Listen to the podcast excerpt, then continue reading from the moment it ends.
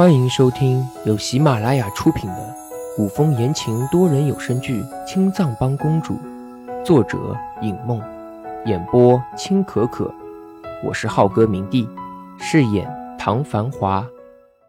第九章，蹲在小厨房里，正在给魏一白炖补品的殷小谷，不知不觉的睡着了。等一个瞌睡醒来。炉子上的砂锅盖子早就被热气冲得当当当作响。哎呀！殷小谷惊叫一声，赶紧上前拿旁边的湿帕子将砂锅端下来。没想到自己为什么会睡着，殷小谷一拍自己的额头，小声埋怨：“唉，差点把汤熬糊了，真是的，怎么睡着了呢？”殷小谷尝了尝，味道刚好，才将汤倒入瓷碗里，送进房间。等殷小谷将汤端进屋里，魏一白已经在小榻上睡着了。公主，殷小谷叫醒魏一白，汤熬好了。魏一白很困的嘟囔一声，挥手让殷小谷退下。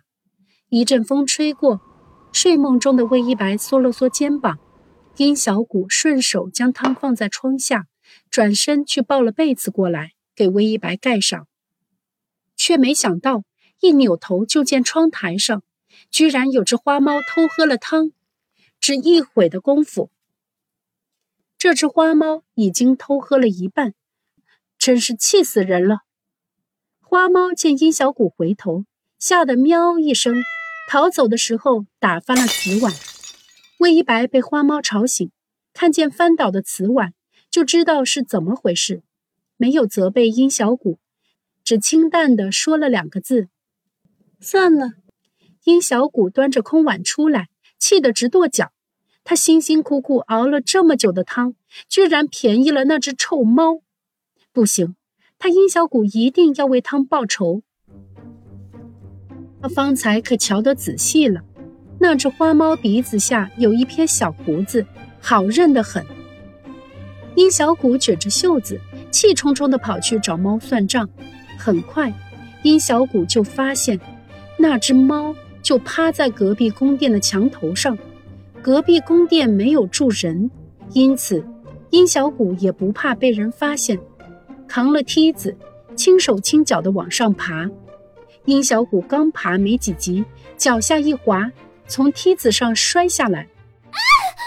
殷小谷惊叫一声，整个人往下坠。就在这时，有人拖住了他的胳膊，免得他摔个狗啃泥。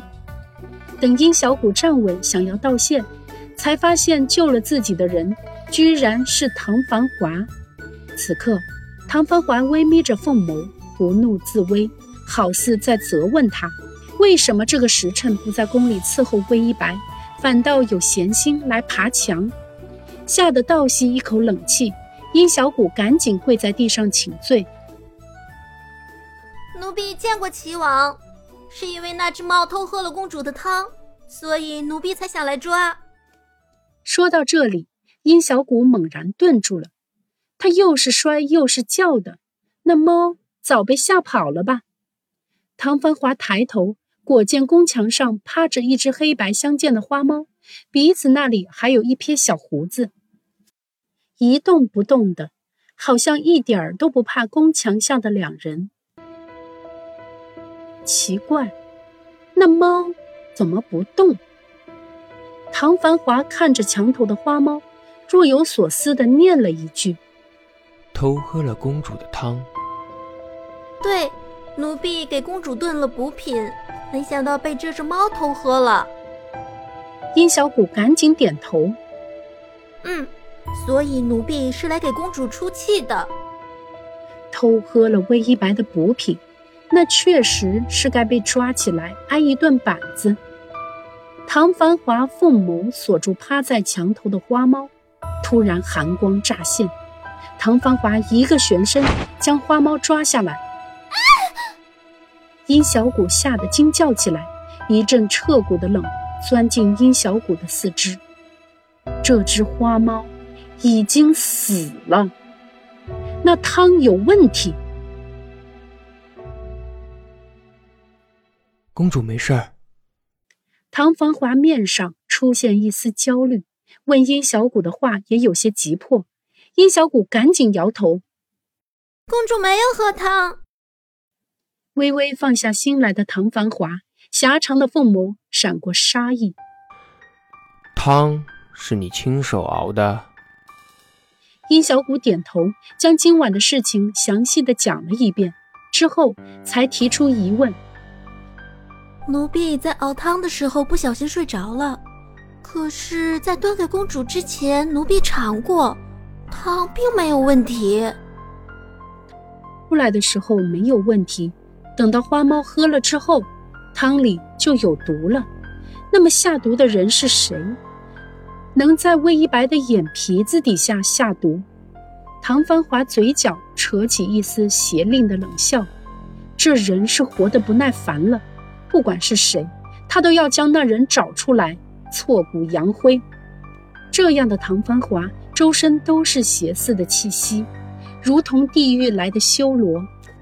殷小谷跪在地上，吓得肩膀发抖。虽然殷小谷知道唐繁华是因为有人要害魏一白而生气，可是周身怒气的唐繁华，还是让殷小谷忍不住害怕。唐繁华沉声吩咐殷小谷。这件事情不要告诉公主，免得她担心。这几天本王会过来帮你。有唐繁华帮忙，肯定能抓到下毒的人。殷小谷赶紧答应下来：“是，奴婢遵命。”你先回去，记住不要声张。是。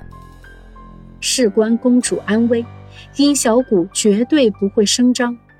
等殷小谷离开。唐繁华立刻从原地消失，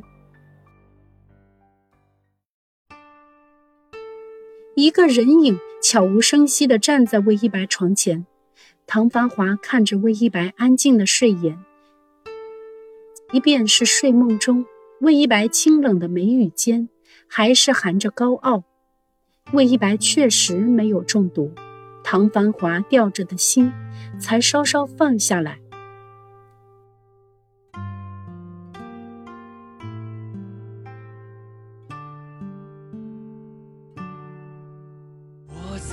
本集播讲完毕，感谢您的收听，记得订阅、点赞和评论哦。